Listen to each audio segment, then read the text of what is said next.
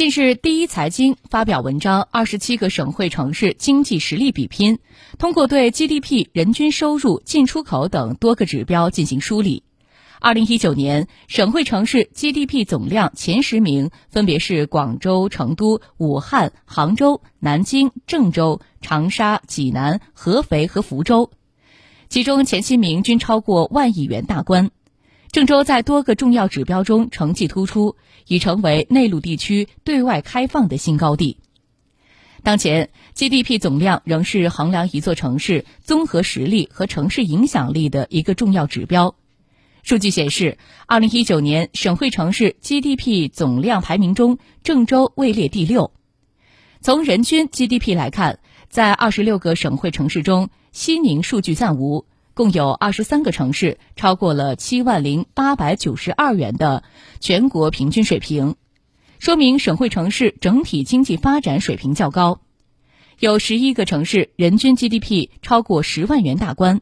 分别是南京、广州、杭州、武汉、长沙、福州、合肥、郑州、济南、成都和南昌，主要来自东部沿海发达地区。外贸进出口数据是反映城市经济外向度的重要指标。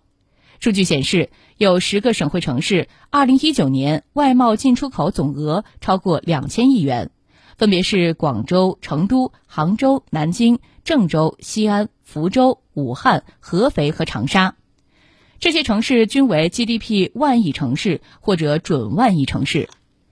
不只是成都。郑州、武汉、西安、合肥、长沙这几个中西部的强省会，目前都已经逐渐成为内陆地区对外开放的新高地。专家分析，东部的土地、劳动力等综合成本已经较高，很多沿海产业加速向中西部城市转移，包括成都、郑州等中西部强省会，是交通枢纽、区域中心，吸引了大量外向型企业和大型外企布局。金融机构各项存款余额，或者叫资金总量，是一个地区或者城市经济运行的结果，是经济活力的体现。